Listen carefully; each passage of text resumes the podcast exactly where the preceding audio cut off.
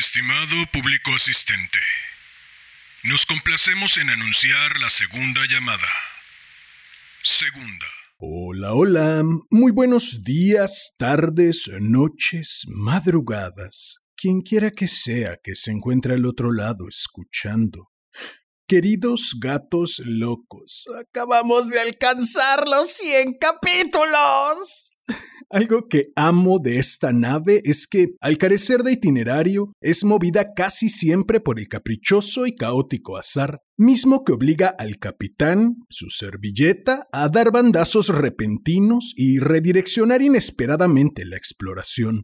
El día de hoy, el bandazo no solo nos aleja de los clásicos entrañables y nos conduce hasta los bellos desconocidos. Además, nos hace tomar distancia del terror victoriano y nos pone en dirección de la ciencia ficción actual. Por algo esta nave es la nave de los gatos locos. Por algo yo, un gato eclécticamente loco, soy el capitán. En esta nave solo hay algo inmutable, cada cuento seleccionado desde el día uno y hasta que nos dure la aventura, por angas o por mangas, se ha ganado su lugar a pulso, y hoy no será la excepción. Habiendo dejado en claro el enorme amor que le tengo a este rinconcito sonoro, demos paso a este cuento que, como ya es costumbre, dedico a mi madre por leerme cuando era niño, a mi padre por regalarme aquella radiocasetera, al niño que fui por combatir el aburrimiento con tanta creatividad, al hombre que soy por tomar este sueño entre las manos y trabajar para tornarlo realidad y por último, no por ello menos importante, a ti, quien quiera que seas y desde donde sea que me estés escuchando. Ha llegado la hora de correr el telón y de que empiece la función. Estimado público asistente, Damián Sastre presenta Las olas de Ken Liu esta es tercera llamada.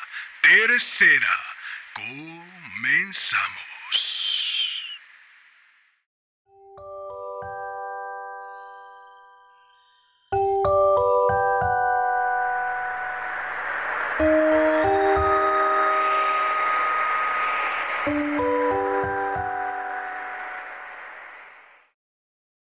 Tiempo atrás, justo después de que cielo y tierra se separaran, Niuwa paseaba por la orilla del río Amarillo, disfrutando de la agradable sensación del fértil cieno bajo la planta de los pies. Las flores se abrían por doquier de todos los colores del arco iris, tan bellas como el filo oriental del cielo, donde Niuwa había tenido que parchear con pasta hecha de gemas fundidas, el desgarrón causado por la guerra de unos dioses mezquinos. Ciervos y búfalos corrían por las llanuras y carpas doradas y cocodrilos plateados retosaban en el agua, pero ella estaba totalmente sola. No tenía a nadie con quien conversar, a nadie con quien compartir toda esa belleza. Se sentó a la orilla del agua, cogió un puñado de barro y comenzó a modelar. Al poco había creado una versión en miniatura de ella misma, cabeza redonda, torso largo, brazos y piernas y manos, y dedos diminutos que talló con cuidado con una afilada varilla de bambú. Tomó la minúscula figura de barro entre las manos, se la llevó a la boca y sopló para insuflarle el hálito vital. La figura jadeó, se retorció en sus manos y comenzó a balbucir. Niua rió ya no volvería a estar sola. Colocó la figurita en la orilla del río amarillo, cogió otro puñado de barro y de nuevo comenzó a modelar. El hombre fue por lo tanto creado a partir de la tierra y a la tierra retornará siempre. ¿Y qué pasó luego? preguntó una voz somnolienta. Te lo contaré mañana por la noche, respondió Maggie Chao. Ahora es hora de dormir. Maggie arropó a Bobby de cinco años y a Lidia de seis, apagó la luz del dormitorio y cerró la puerta al salir. Se quedó inmóvil un instante, escuchando, como si pudiera oír la corriente de fotones que atravesaba el liso casco giratorio de la nave. La enorme vela solar se tensó en silencio en el vacío del espacio, mientras la espuma de mar seguía alejándose del Sol, siguiendo una trayectoria helicoidal que, tras años de aceleración, había desplazado el espectro de la estrella hasta un rojo apagado, un crepúsculo perpetuo cada vez más amortiguado. Hay algo que deberías ver, susurró en su cabeza Joao, oficial primero y marido suyo, podían hablar gracias a un minúsculo chip de interfaz óptico-neural que ambos tenían implantado en el cerebro. Los chips estimulaban mediante impulsos lumínicos neuronas modificadas genéticamente en las regiones de procesamiento del lenguaje de la corteza cerebral, activándolas del mismo modo que lo habría hecho una verdadera conversación.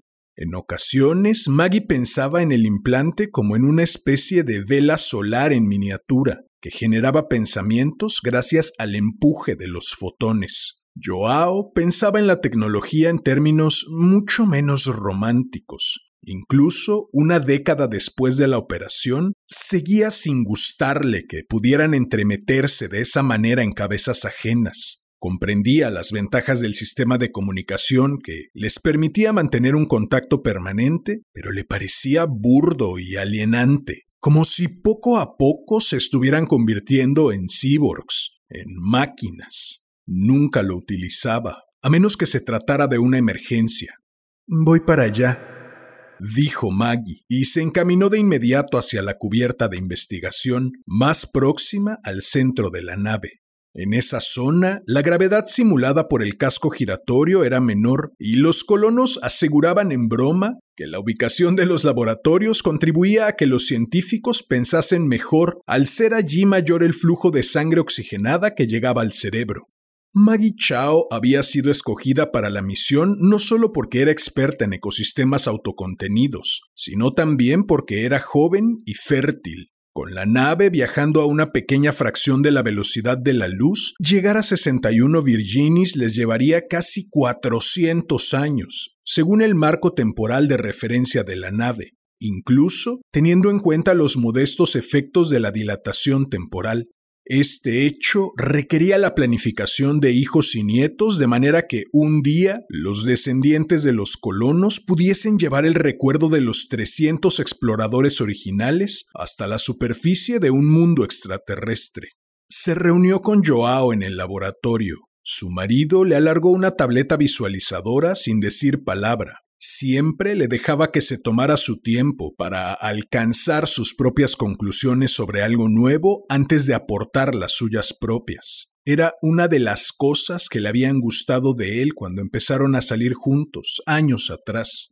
Increíble, comentó Maggie mientras leía el resumen por encima. La primera vez en una década que la Tierra trata de establecer contacto con nosotros. En la Tierra muchos habían pensado que la espuma de mar era una locura, una jugada propagandística de un gobierno incapaz de resolver los auténticos problemas. ¿Cómo podía estar justificado enviar a las estrellas una misión que se prolongaría durante siglos cuando en la Tierra todavía había gente que moría de hambre y enfermedades? Tras el despegue, la comunicación con la Tierra había sido mínima, hasta que al cabo se había interrumpido de manera definitiva. El gobierno no quería continuar gastando dinero en las caras antenas terrestres, y tal vez había optado por olvidarse de la nave de los locos. Sin embargo, ahora estaban franqueando el vacío del espacio para comunicarles algo. Mientras leía el resto del mensaje, la expresión de Maggie fue pasando de manera gradual del entusiasmo a la incredulidad. ¿Consideran que el don de la inmortalidad debería ser compartido por toda la humanidad? Dijo Joao, incluso por los más lejanos aventureros. La transmisión describía un nuevo tratamiento médico, un pequeño virus modificado, un nanoordenador molecular para aquellos a quienes les gusta pensar en tales términos, se replicaba a sí mismo en las células somáticas y deambulaba arriba y abajo por las dobles hélices de las cadenas de ADN, reparando daños, suprimiendo determinados segmentos y estimulando la expresión de otros, con lo que se conseguía detener el deterioro celular y el proceso de envejecimiento. Los humanos ya no tendrían que morir ¿Podemos reproducir el procedimiento aquí? Preguntó Maggie a Joao mirándolo a los ojos. Viviremos para pisar otro mundo, para respirar aire sin reciclar. Sí, llevará un tiempo, pero estoy seguro de que podemos. Y tras un titubeo añadió, pero los niños... Bobby y Lidia no eran el resultado del azar, sino de la combinación de un conjunto de meticulosos algoritmos, entre cuyos datos de entrada se contaban factores como la planificación de la población, la selección embrionaria, la salud genética, la esperanza de vida y los índices de renovación y consumo de recursos. Hasta el último gramo de materia a bordo de la espuma de mar era tomado en consideración. Tenían lo necesario para mantener una población estable, pero poco margen para el error. Los nacimientos de niños tenían que planificarse de forma que los hijos contasen con tiempo suficiente para aprender lo necesario de sus padres y así poder ocupar el lugar de sus mayores cuando éstos murieran apaciblemente atendidos por robots. Serían los últimos niños que nacerían hasta que aterrizáramos. Terminó Maggie la frase de Joao. La espuma de mar había sido diseñada para una combinación concreta de adultos y niños. Las provisiones, la energía y otros miles de parámetros estaban condicionados por la misma. Había un cierto margen de seguridad, pero la nave no podría mantener una población compuesta en su integridad por vigorosos adultos inmortales en el pico de sus necesidades calóricas. Podríamos morir y permitir crecer a nuestros hijos, dijo Joao, o vivir eternamente manteniéndolos siempre como niños. Maggie se lo imaginó. El virus podría utilizarse para detener el proceso de crecimiento y maduración en los más jóvenes. Los niños seguirían siendo niños durante siglos, sin tener hijos propios, y entonces por fin cayó en la cuenta. Por eso la Tierra ha recuperado de pronto el interés por nosotros. La Tierra no es más que una gran nave, si nadie va a morir, terminarán por quedarse sin sitio para todos. Este se ha convertido en su problema más acuciante. Tendrán que seguir nuestros pasos y lanzarse al espacio. ¿Te preguntas por qué hay tantas historias sobre la creación del hombre? Es porque de todas las historias verdaderas existen muchas versiones. Deja que esta noche te cuente otra. Hubo un tiempo en el que el mundo estaba gobernado por los titanes, que moraban en el monte Otris. El más poderoso y valiente de todos ellos era Cronos, que en una ocasión había encabezado su rebelión contra el tirano de su padre, Urano, tras matarlo, Cronos se convirtió en el rey de los dioses. Sin embargo, con el transcurrir del tiempo, el propio Cronos devino un tirano, y tal vez por miedo a que le sucediese lo mismo que él le había hecho a su padre, Cronos devoraba a sus hijos en cuanto nacían. Rea, la esposa de Cronos, dio a luz a un nuevo hijo, Zeus, para salvarlo, envolvió una piedra con una manta como si fuera un bebé y engañó con ella a Cronos, que se la tragó. Al verdadero bebé lo envió a Creta, donde creció alimentándose de leche de cabra. No pongas esa cara. Tengo entendido que la leche de cabra está bastante buena. Cuando Zeus estuvo por fin preparado para enfrentar a su padre, Rea dio a beber a Cronos un vino picado que le hizo vomitar todos los bebés que se había tragado, los hermanos y hermanas de Zeus. Durante diez años, Zeus acaudilló a los olímpicos, que es como se terminaría conociendo a Zeus y sus hermanos en una sangrienta guerra contra su padre y los titanes. Los nuevos dioses terminaron por imponerse a los antiguos y Cronos y los titanes fueron arrojados al lóbrego tártaro y los olímpicos tuvieron sus propios hijos, puesto que así eran las cosas en el mundo. El propio Zeus engendró muchos retoños, algunos mortales y otros no. Atenea era uno de sus favoritos, la diosa nacida de su cabeza, de sus meros pensamientos. También hay muchas historias sobre ellos que te contaré en otro momento. No obstante, algunos de los titanes que no habían luchado al lado de Cronos fueron perdonados.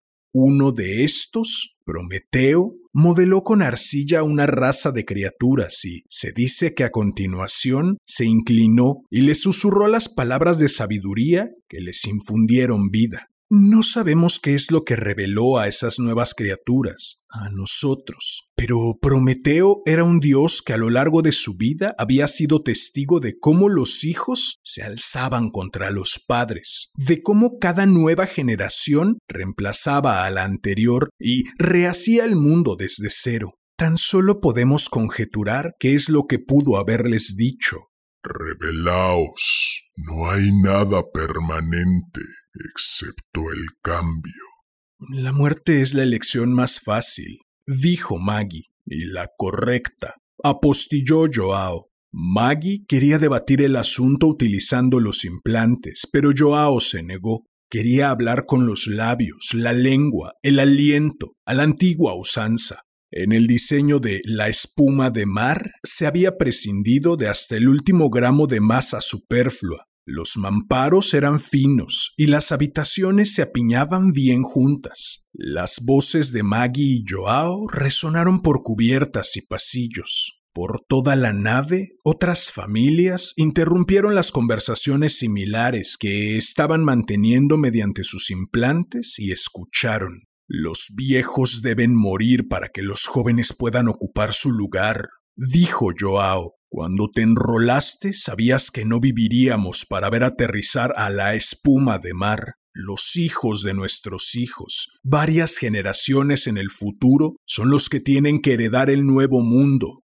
Podemos ser nosotros quienes aterricemos en el nuevo mundo. No hace falta que dejemos todo el trabajo duro para nuestros descendientes nonatos. A la nueva colonia tenemos que dejarle en herencia una cultura humana viable, no tenemos ni idea de cuáles van a ser las consecuencias a largo plazo de este tratamiento sobre nuestra salud mental. Pues llevemos a cabo el trabajo para el que nos enrolamos, explorar, averigüémoslo. Si cedemos a esta tentación, aterrizaremos siendo un montón de vejestorios de cuatrocientos años con miedo a morir y con la cabeza llena de ideas que se habrán quedado totalmente anquilosadas desde los tiempos de la vieja tierra. ¿Cómo podríamos enseñar a nuestros hijos el valor del sacrificio, la importancia del heroísmo, del empezar de cero? Casi no seremos ni humanos. Dejamos de ser humanos en el momento en que aceptamos unirnos a esta misión. Maggie hizo una pausa para dominar la voz.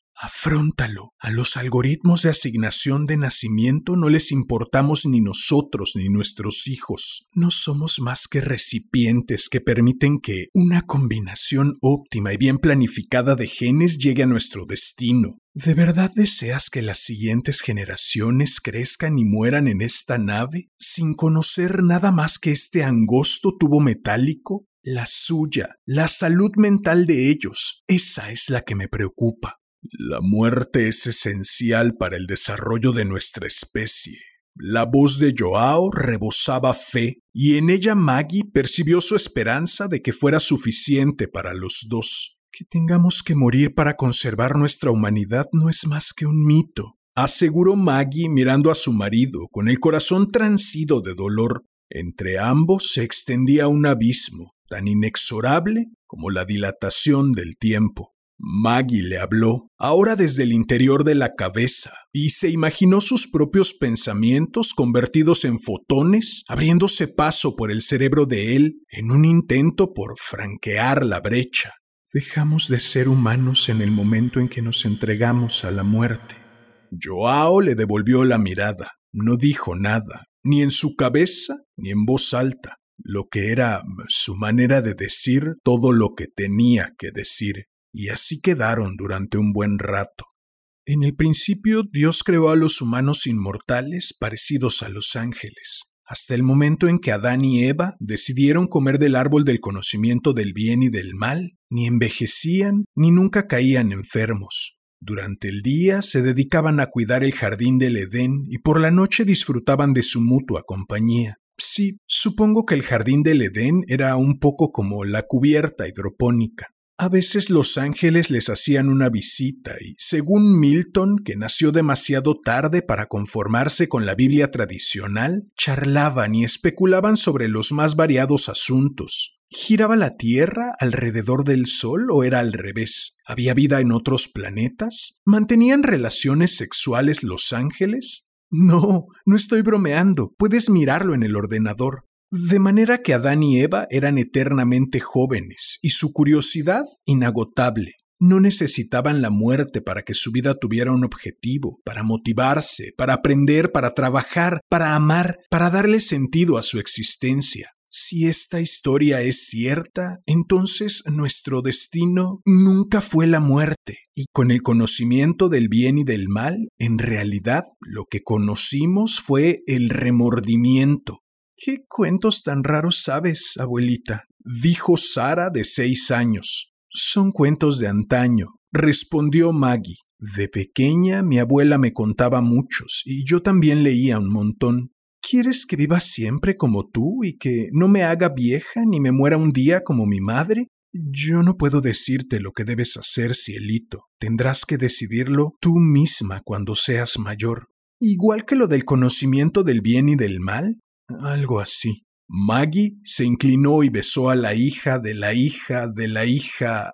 Hacía mucho que había perdido la cuenta de su hija tan dulcemente como pudo. Como todos los niños nacidos en el entorno de baja gravedad de la espuma del mar, Sara tenía los huesos finos y delicados, como un pajarillo. Maggie apagó la luz de noche y se marchó, aunque dentro de un mes dejaría atrás su cumpleaños número 400, no aparentaba ni un día más de 35 años. La fórmula para la fuente de la eterna juventud, el último regalo de la tierra a los colonos antes de perder toda comunicación, funcionaba a las mil maravillas. Se detuvo y dio un respingo. Un chiquillo de unos diez años de edad la estaba esperando delante de la puerta de su habitación. Bobby, dijo, a excepción de los niños muy pequeños que todavía no tenían implantes, ahora todos los colonos hablaban entre sí mediante pensamientos en lugar de pronunciando palabras. Era más rápido y privado. El niño la miró sin dirigirle ni palabra ni pensamiento alguno. A Maggie le llamó la atención el gran parecido que guardaba con su padre. Tenía sus mismas expresiones, sus mismos gestos, incluso su misma manera de hablar al callar. Maggie suspiró, abrió la puerta y entró en pos de él. Un mes más, dijo Bobby sentándose al borde del sofá para que no le colgaran los pies. Todos los pasajeros de la nave llevaban la cuenta atrás de los días. Un mes más y estarían en órbita alrededor del cuarto planeta de 61 Virginis, su destino, una nueva Tierra. Una vez aterricemos, cambiarás de opinión sobre... Tras un instante de indecisión, Maggie acabó la frase. ¿Tu apariencia?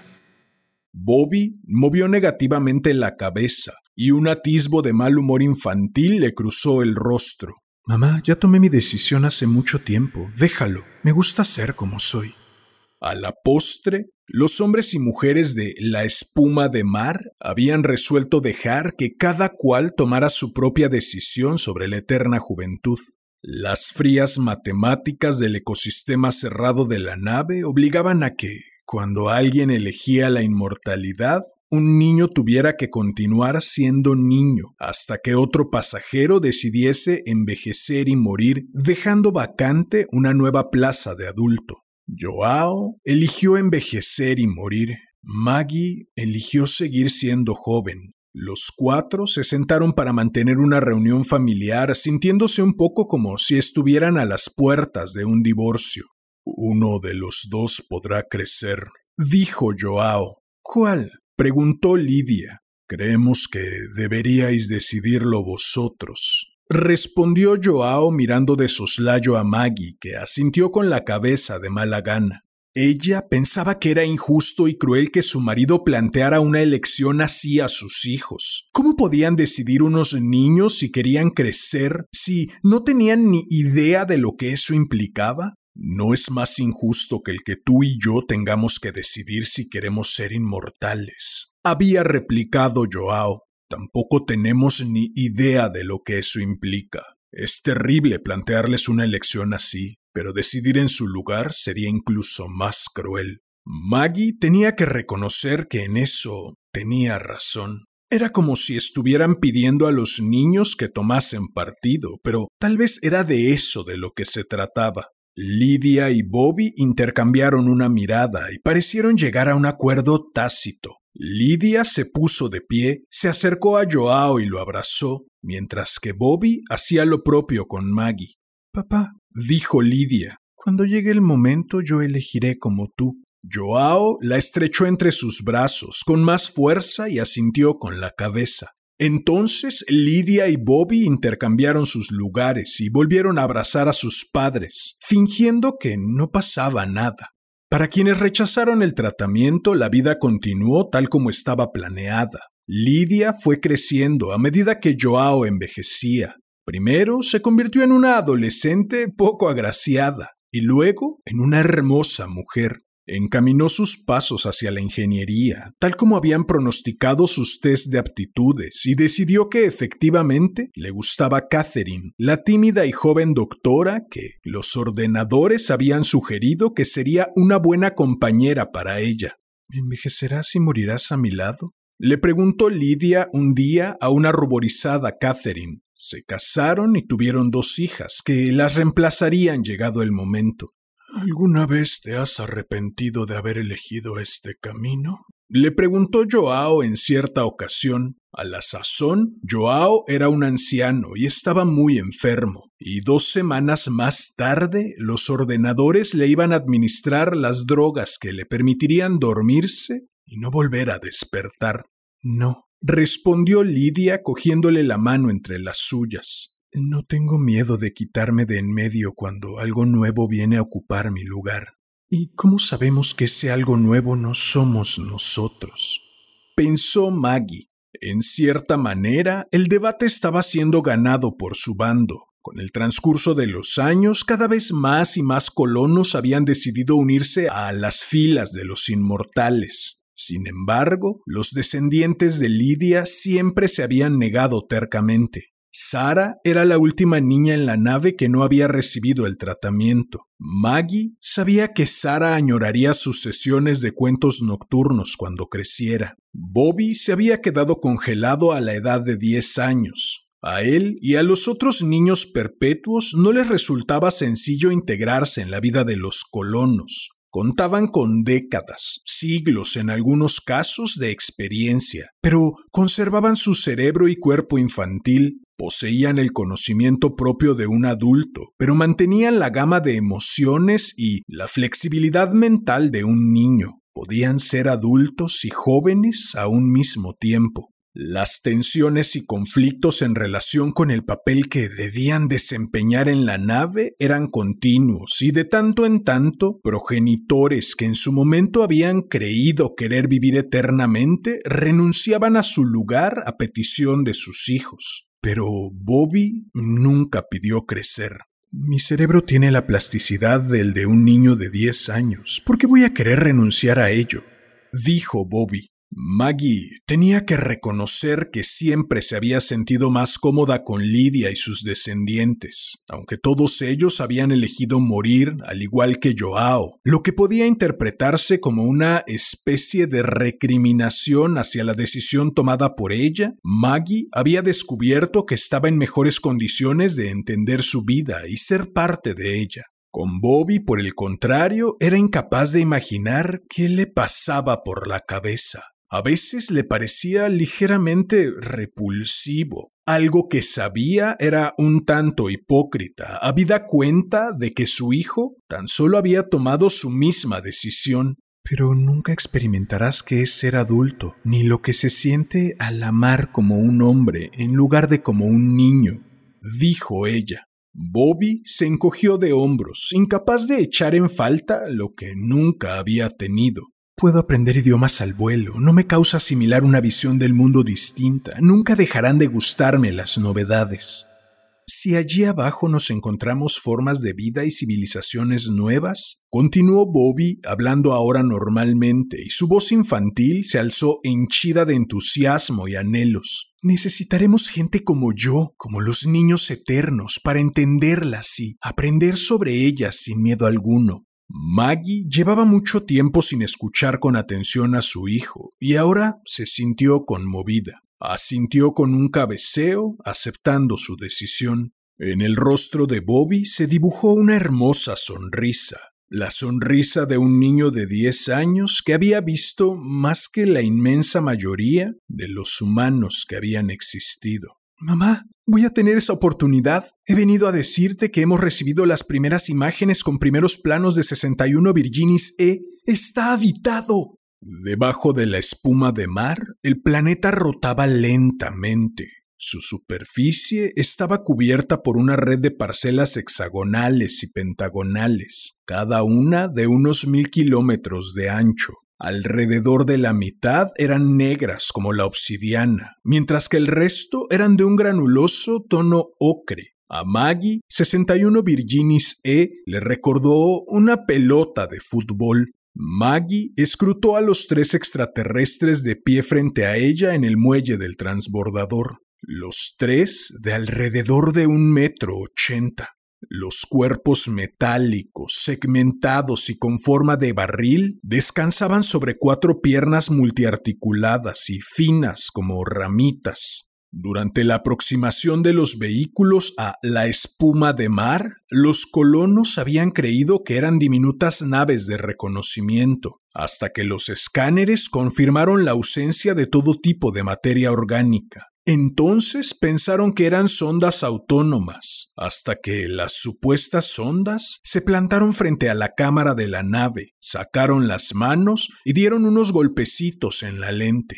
Sí, las manos. A media altura de cada uno de los cuerpos metálicos emergían dos brazos largos y sinuosos terminados en una mano flexible y blanda, hecha de una fina malla de aleación. Maggie bajó la mirada hacia sus propias manos. Las de los extraterrestres se parecían muchísimo. Cuatro dedos esbeltos, un pulgar oponible y articulaciones flexibles. De cuerpo entero, los extraterrestres le recordaban a centauros robóticos. Cada uno de los cuerpos alienígenas tenía en el extremo superior una protuberancia esférica, tachonada de varias agrupaciones de lentes de cristal a modo de ojos compuestos. Además de por los ojos, esta cabeza también estaba cubierta por una densa matriz de finísimas varillas sujetas a actuadores que se movían en sincronía, igual que los tentáculos de una anémona de mar. Las varillas rielaron como si una onda estuviese atravesando la matriz. Poco a poco fueron adoptando la apariencia de unas cejas, labios y párpados pixelados. Un rostro, un rostro humano.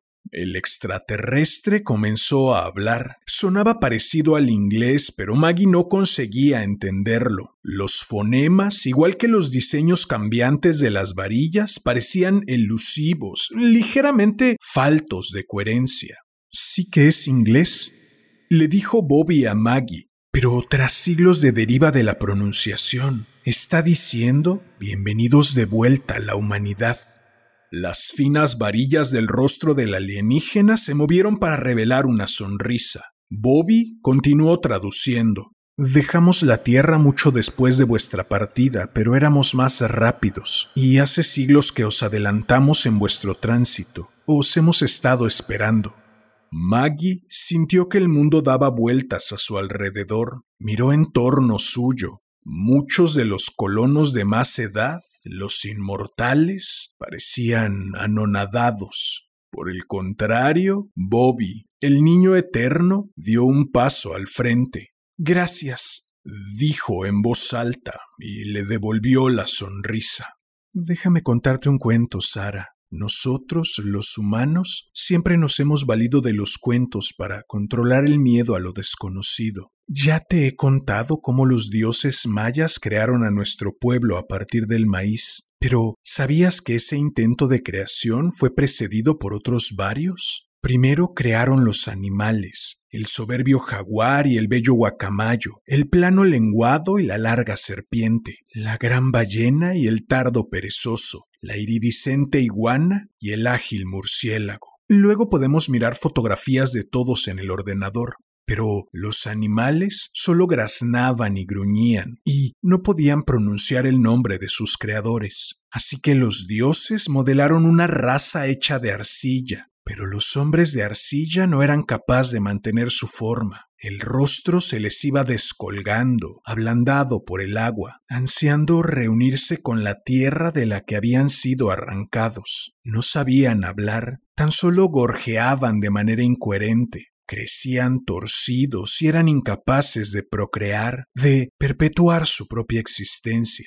El siguiente intento de los dioses es el que más nos interesa. Crearon una raza de hombrecillos de madera, parecidos a muñecos. Las juntas articuladas les permitían mover las extremidades libremente, los rostros tallados, parlotear y abrir los ojos. Estas marionetas sin hilos habitaban en casas y pueblos y pasaban su vida trajinando de aquí para allá. No obstante, los dioses se dieron cuenta de que los hombres de madera carecían de alma y mente, por lo que no podían alabar a sus creadores como era debido. Enviaron una gran inundación para acabar con ellos y pidieron a los animales de la selva que los atacaran. Para cuando la ira de los dioses se hubo aplacado, los hombres de madera se habían convertido en monos, y sólo entonces los dioses recurrieron al maíz. Son muchos los que se han preguntado si los hombres de madera se quedaron conformes tras ser desbancados por los hijos del maíz. Tal vez todavía están al acecho, en las sombras, a la espera de una oportunidad para regresar, a la espera de que la creación revierta su curso.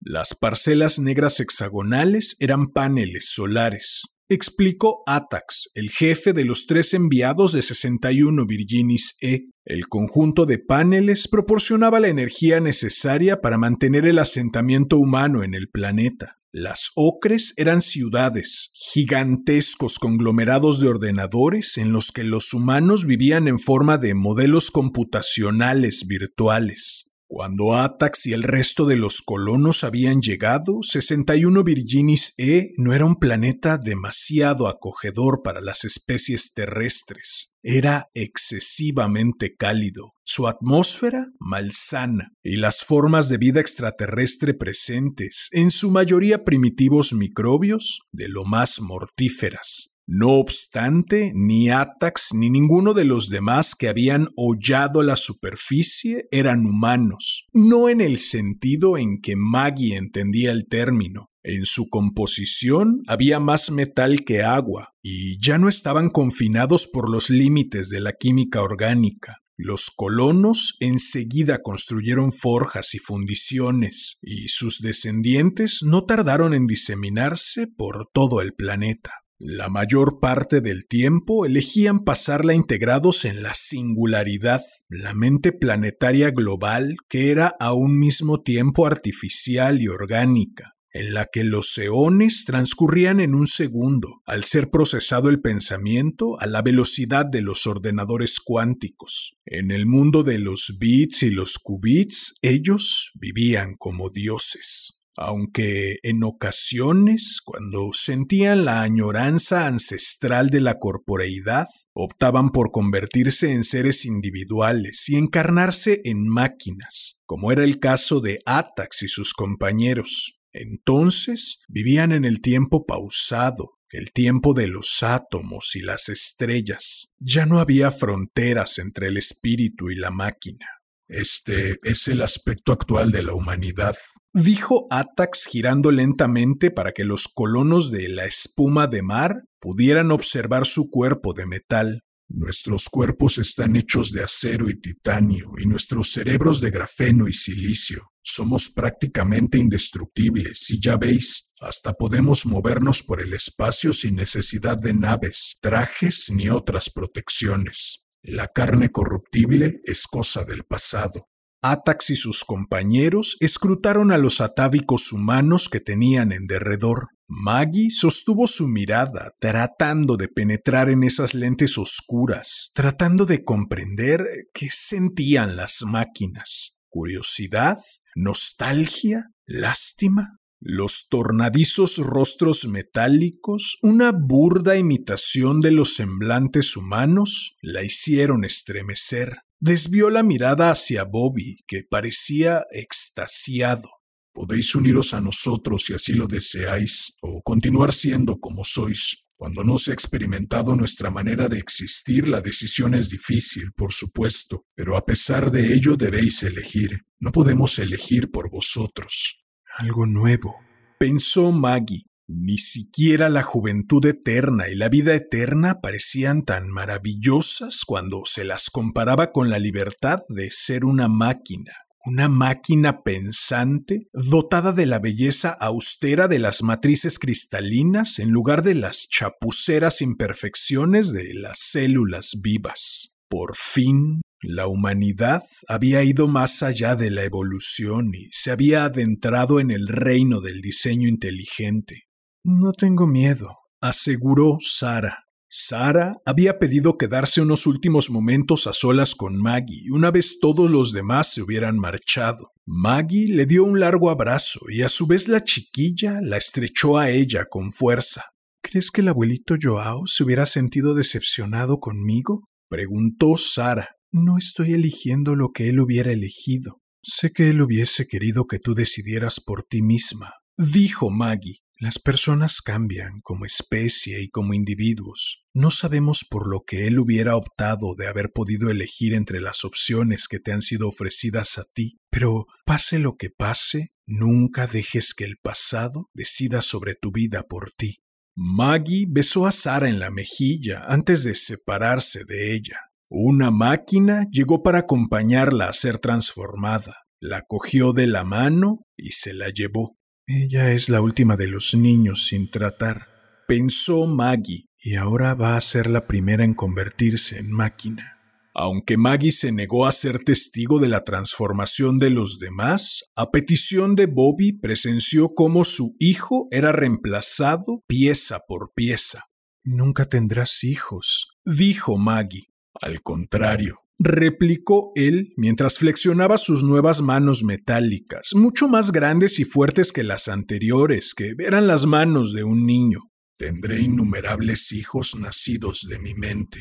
Su voz era un agradable zumbido electrónico, como la de un paciente programa didáctico. Tan cierto como que yo he heredado tus genes es que ellos heredarán mis pensamientos y algún día, si así lo desean, les fabricaré cuerpos tan hermosos y funcionales como los que yo tengo a mi disposición. Bobby alargó la mano para acariciarle el brazo y las frías yemas de los dedos metálicos recorrieron suavemente su piel, deslizándose sobre nanoestructuras tan flexibles como el tejido vivo. Maggie dio un respingo. Bobby sonrió mientras su rostro, una densa malla de miles de finísimas varillas, ondeaba de regocijo. Maggie se apartó de él involuntariamente. La seriedad se apoderó de la faz ondulante de Bobby, que se paralizó y dejó de mostrar expresión alguna. Maggie comprendió la acusación tácita.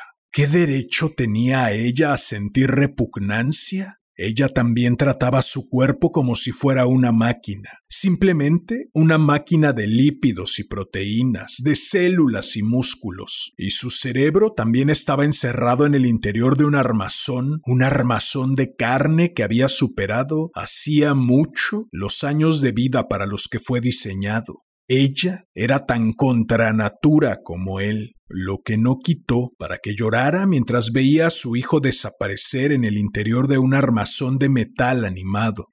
Él ya no puede llorar. No dejó de repetirse, como si eso fuera lo único que los separaba. Bobby tenía razón. A aquellos cuyo desarrollo se había congelado en la infancia fue a quienes menos costó tomar la decisión de ser transferidos. Sus mentes eran flexibles y para ellos el paso de carne a metal no era más que una actualización de hardware. Por el contrario, los inmortales de más edad se tomaron su tiempo, reacios a dejar atrás su pasado, sus últimos vestigios de humanidad. Sin embargo, también sucumbieron, uno a uno. Maggie fue durante años el único ser humano orgánico de 61 Virginis E y tal vez de todo el universo. Las máquinas edificaron una casa especial para ella, aislada del calor, la ponzoña y el ruido ininterrumpido del planeta, y Maggie ocupó su tiempo curioseando los archivos de la espuma de mar, los registros del dilatado pasado muerto de la humanidad. Las máquinas prácticamente ni hacían acto de presencia. Un día, una máquina pequeña de poco más de medio metro entró en su casa y se le acercó vacilante. A Maggie le recordó a un cachorrito. ¿Quién eres? preguntó Maggie. Tú eres mi abuela, respondió la pequeña máquina. Así que por fin Bobby ha decidido tener un hijo. Ya le ha costado. Yo hago el número 5.032.322 de los hijos de mi progenitor. El vértigo se apoderó de Maggie. Al poco de su transformación en máquina, Bobby había decidido llegar hasta el final y unirse a la singularidad. Hacía mucho que no hablaban. ¿Cómo te llamas? No tengo un nombre en el sentido en que tú lo concibes, pero ¿por qué no me llamas Atenea? ¿Y eso por qué? Es un nombre de un cuento que mi progenitor solía contarme en mi infancia. Maggie miró a la pequeña máquina y su expresión se suavizó. ¿Cuántos años tienes? Esa es una pregunta difícil de responder. Nacemos en el mundo virtual y cada segundo de nuestra existencia, como parte de la singularidad, está compuesto por billones de ciclos computacionales. En ese estado, mis pensamientos por segundo superan los que tú has tenido en toda tu vida. Maggie contempló a su nieta, un centauro mecánico en miniatura, flameante y reluciente, y al mismo tiempo una criatura que podía considerarse mucho más vieja y sabia que ella. Entonces, ¿por qué te has puesto ese disfraz que me hace pensar en ti como en una niña? Porque quiero oír tus cuentos, los cuentos de antaño. Sigue habiendo niños, pensó Maggie. Sigue habiendo algo nuevo. ¿Por qué lo viejo no puede volver a ser nuevo? Y entonces Maggie decidió transferirse también, reunirse con su familia.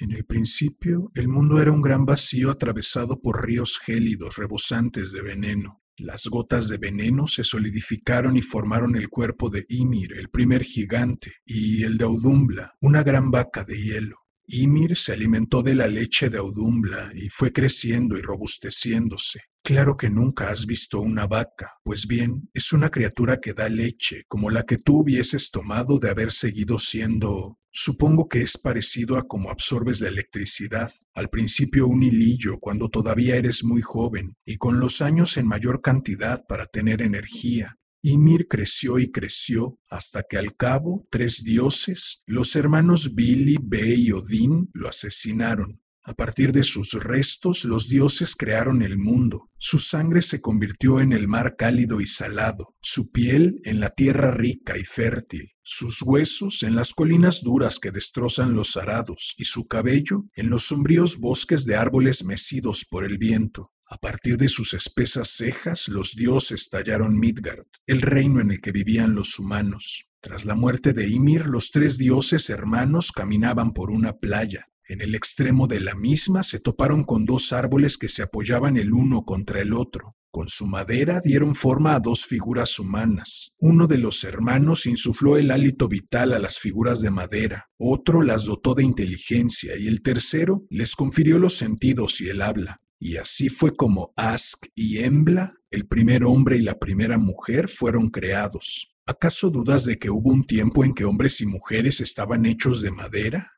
Pero si tú lo estás de metal, ¿quién sabe si la madera no podría valer exactamente igual? Y ahora deja que te cuente la historia que hay detrás de esos nombres. Ask viene de fresno, un árbol cuya dura madera puede utilizarse para hacer taladros con los que encender fuego. Embla viene de vid, cuya madera es más blanda y prende con facilidad.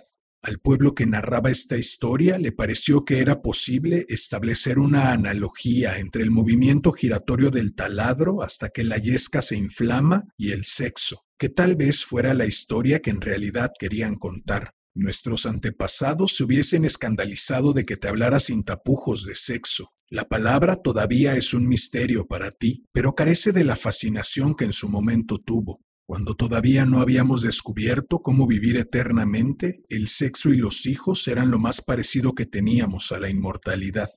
Al igual que una próspera colmena, la singularidad comenzó a enviar un continuo flujo de colonos de 61 Virginis E hacia otros planetas. Un día, Atenea acudió a Maggie y le dijo que estaba dispuesta a ser transferida a un cuerpo y ponerse al frente de su propia colonia. Solo de pensar en que no volvería a verla, Maggie sintió un vacío.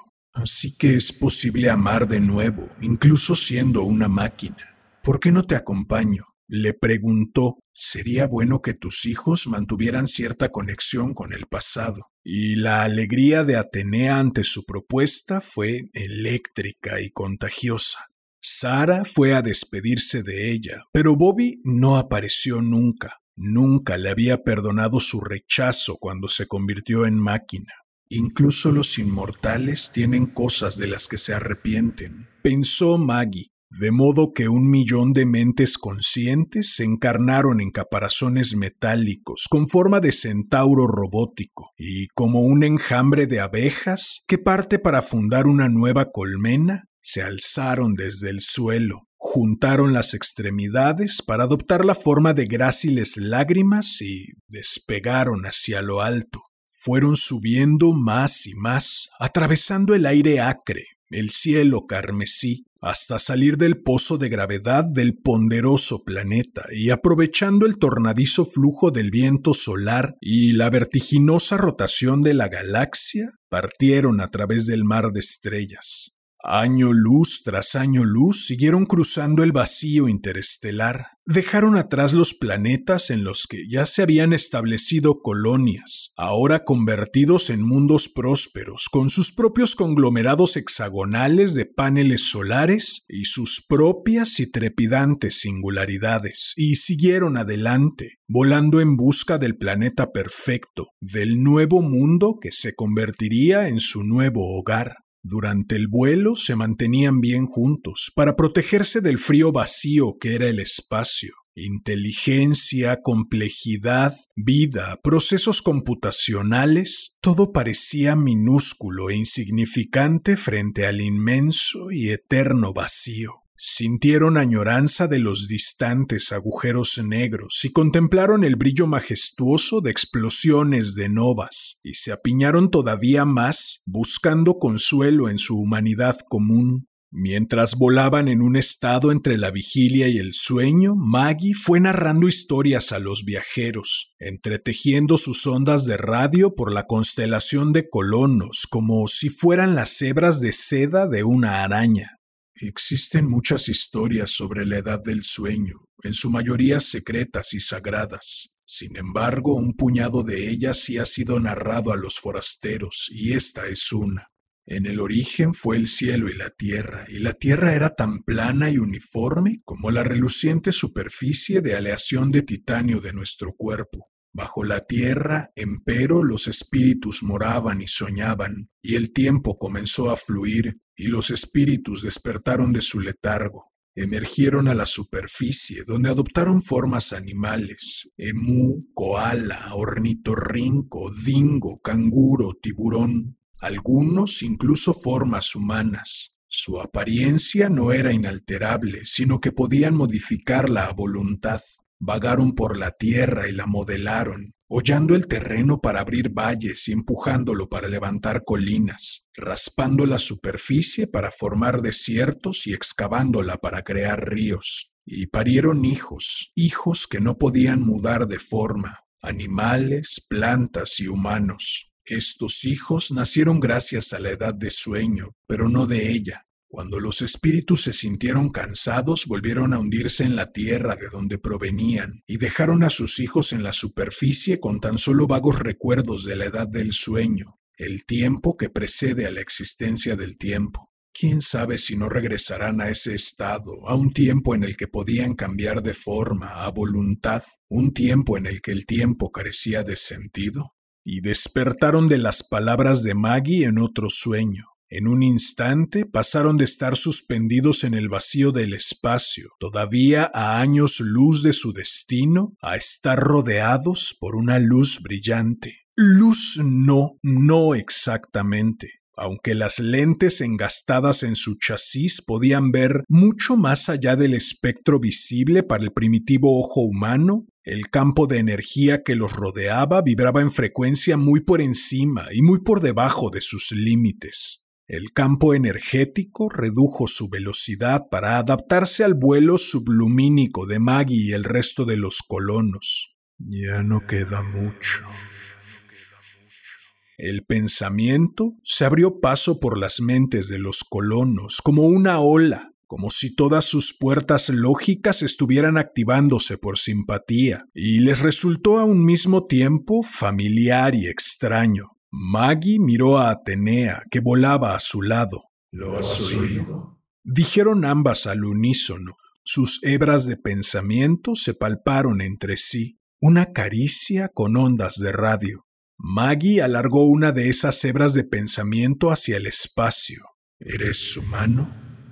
Una pausa se prolongó durante una milmillonésima de segundo, que pareció una eternidad a la velocidad a la que se estaban moviendo. Hace muchísimo que no hemos pensado en nosotros de esa manera y Maggie se sintió inundada por una ola de pensamientos, imágenes y sentimientos procedentes de todas las direcciones, una sensación abrumadora. En un nanosegundo experimentó la dicha de flotar sobre la superficie de un gigante gaseoso, como parte integrante de una tormenta que habría podido tragarse a la Tierra. Descubrió lo que era nadar a través de la cromósfera de una estrella, dejándose llevar por las llamaradas y los penachos candentes que se alzaban cientos de miles de kilómetros. Sintió la soledad de tener como patio de recreo el universo entero y, sin embargo, carecer de un hogar. Partimos después de vosotros, pero os adelantamos. Sed bienvenidos, antepasados ya no queda mucho. Hubo una época en la que conocíamos numerosas historias sobre la creación del mundo. Los continentes eran grandes y existían innumerables pueblos, y cada uno de ellos narraba la suya propia. Muchos de esos pueblos fueron desapareciendo y sus historias se olvidaron. Esta es una de las que se conservaron, tergiversada, deformada, reescrita para que encajara con lo que los extranjeros querían oír. Todavía contiene, empero, algo de verdad. En el principio el mundo estaba vacío y no existía la luz, y los espíritus moraban en la oscuridad. El sol fue el primero en despertar, hizo que los vapores de agua se elevaran hacia el cielo y secó y endureció la tierra. El resto de los espíritus, hombre, leopardo, grulla, león, cebra, ñu e incluso hipopótamo, despertaron a continuación, vagaron por las llanuras, hablando entre ellos, llenos de excitación. Pero entonces el sol se puso y los animales y hombres se sentaron en la oscuridad, demasiado asustados para moverse, y hasta que no amaneció de nuevo no se atrevieron a continuar deambulando pero a hombre no le gustaba tener que pasar las noches esperando la llegada del día. Una noche, hombre inventó el fuego para disponer de su propio sol, de calor y luz sometidos a su voluntad, y eso lo distanció de los animales esa noche y para siempre. De modo que hombre siempre anhela la luz, la luz que le da vida y la luz a la que regresará y por las noches alrededor del fuego se contaban historias verdaderas, repitiéndolas una y otra vez. Maggie eligió convertirse en parte de la luz, se despojó del chasis que había sido su hogar y su cuerpo durante tanto tiempo. Habían sido siglos, milenios, eones, tales medidas de tiempo ya no tenían ningún sentido. Transformados ahora en patrones de energía, Maggie y los demás aprendieron a fusionarse, estirarse, titilar e irradiar. Maggie aprendió a colgarse de las estrellas. Su conciencia anudada en un lazo que se extendía tanto por el tiempo como por el espacio, y atravesó rauda la galaxia de punta a punta. En una ocasión pasó junto al ente que era ahora Atenea, Maggie sintió a la niña como un ligero cosquilleo, como una risa. ¿Verdad que es genial, abuelita? Ven a visitarnos a Sara y a mí algún día. Pero ya era demasiado tarde para responder. Atenea estaba demasiado lejos. Echo de menos mi chasis. Ese era Bobby, al que encontró flotando en las inmediaciones de un agujero negro. Durante unos milenios lo observaron juntos, desde más allá del horizonte de sucesos. Esto es una auténtica maravilla, dijo él, pero a veces creo que prefiero mi viejo caparazón. Te estás haciendo viejo. Le espetó ella, igual que yo se apretaron el uno contra el otro, y esa región del universo se iluminó fugazmente con la risa de una tormenta de iones, tras lo cual se dijeron adiós. Bonito planeta. Pensó Maggie. Era un planeta pequeño, bastante rocoso, cubierto de agua en su mayor parte. Maggie aterrizó en una isla de gran tamaño, cerca de la desembocadura de un río, en lo alto, el sol calentaba hasta tal punto que Maggie vislumbró vapor alzándose desde las riberas cubiertas de lodo. Con suavidad se fue deslizando sobre las llanuras aluviales. El cieno era demasiado tentador se detuvo y condensó hasta que los patrones energéticos fueron lo suficientemente sólidos. Revolvió el agua y fue cogiendo puñados del rico y fértil cieno que amontonó en la orilla. Luego modeló el montículo hasta que se asemejó a un hombre, brazos en jarras, piernas abiertas, una cabeza redonda con ligeras hendiduras y protuberancias para ojos, nariz y boca. Contempló la escultura de Joao un rato, luego la acarició y dejó secar al sol.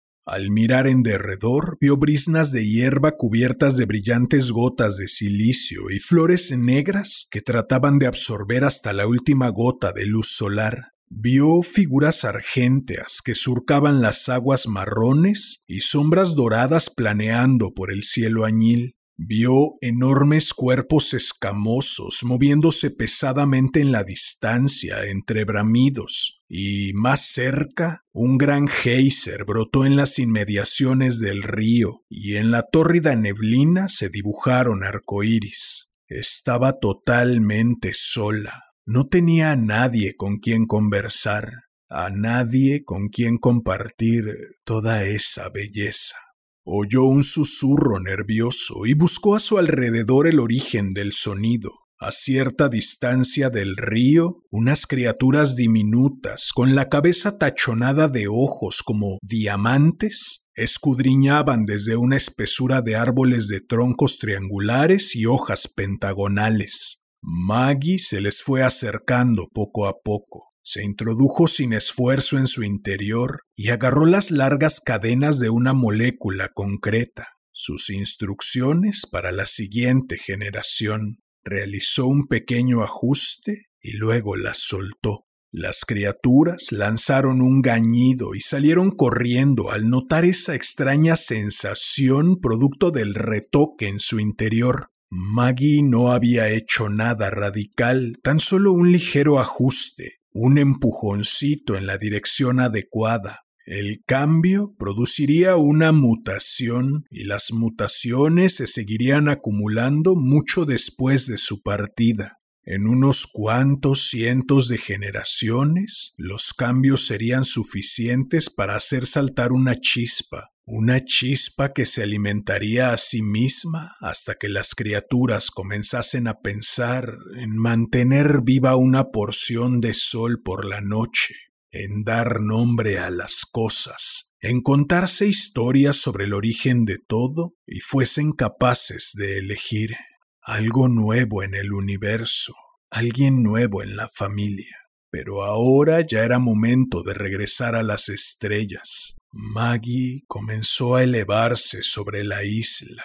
Debajo de ella, las olas empujadas por el mar se estrellaban una tras otra contra la orilla, cada una atrapando y sobrepasando a la anterior, llegando un poco más lejos en la playa.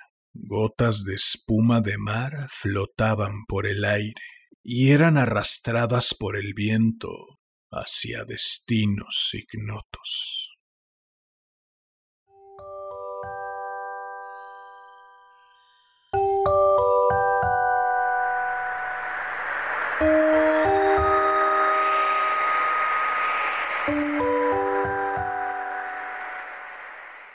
Bien, pues eso fue Las olas de Ken Liu. Espero lo hayas disfrutado. Si fue así, agradecería enormemente que me ayudaras suscribiéndote, dejando un comentario, dando manita arriba, compartiendo, difundiendo. Vale, acá entre nos, ¿qué decisiones habrían tomado ustedes? Espero sus respuestas en los comentarios. El cuento que acabamos de compartir pertenece a una colección intitulada El Zoo de Papel. Si por mí fuera, les leería todos y cada uno de los cuentos de la misma, y no lo digo a la ligera. Ken Liu es, al menos para mis pulgas, un maestro en su arte. ¿No me creen? Busquen el capítulo Good Hunting, Buena Cacería o Buena Caza, perteneciente a la serie de cortos animados Love, Dead and Robots, Amor, Muerte y Robots, para que amplíen el panorama respecto al imaginario de este señorón. Es todo lo que voy a decir. En fin, si tú, como buen humano, te has valido de los cuentos para controlar el miedo a lo desconocido, si deseas hacerme saber tu opinión acerca de esta nave de los gatos locos, si deseas estar al tanto del contenido que publico, o si deseas sugerir un cuento o una pluma nueva para cualquiera de las dos secciones de este hermoso, sensual y exquisito podcast Puedes buscarme en Facebook como Damián Sastre, mi perfil personal, en YouTube como Damián Sastre Presenta, Casi Diario de un Loco y Damián Sastre Presenta, Déjame leerte un cuento, en mi Instagram, arroba Casi Diario de un Loco, Ahora también en TikTok como Damián Sastre Presenta, dos puntos, y en la página homónima de Facebook, en donde iré congregando todo lo concerniente a esta nave de los gatos locos y sus múltiples aventuras, las ya emprendidas y las que se están por emprender. Si llegaste hasta aquí, como ya es costumbre, agradezco inconmensurablemente tu valiosísimo tiempo recibe un enorme abrazo. Ten una excelente vida y hasta la próxima.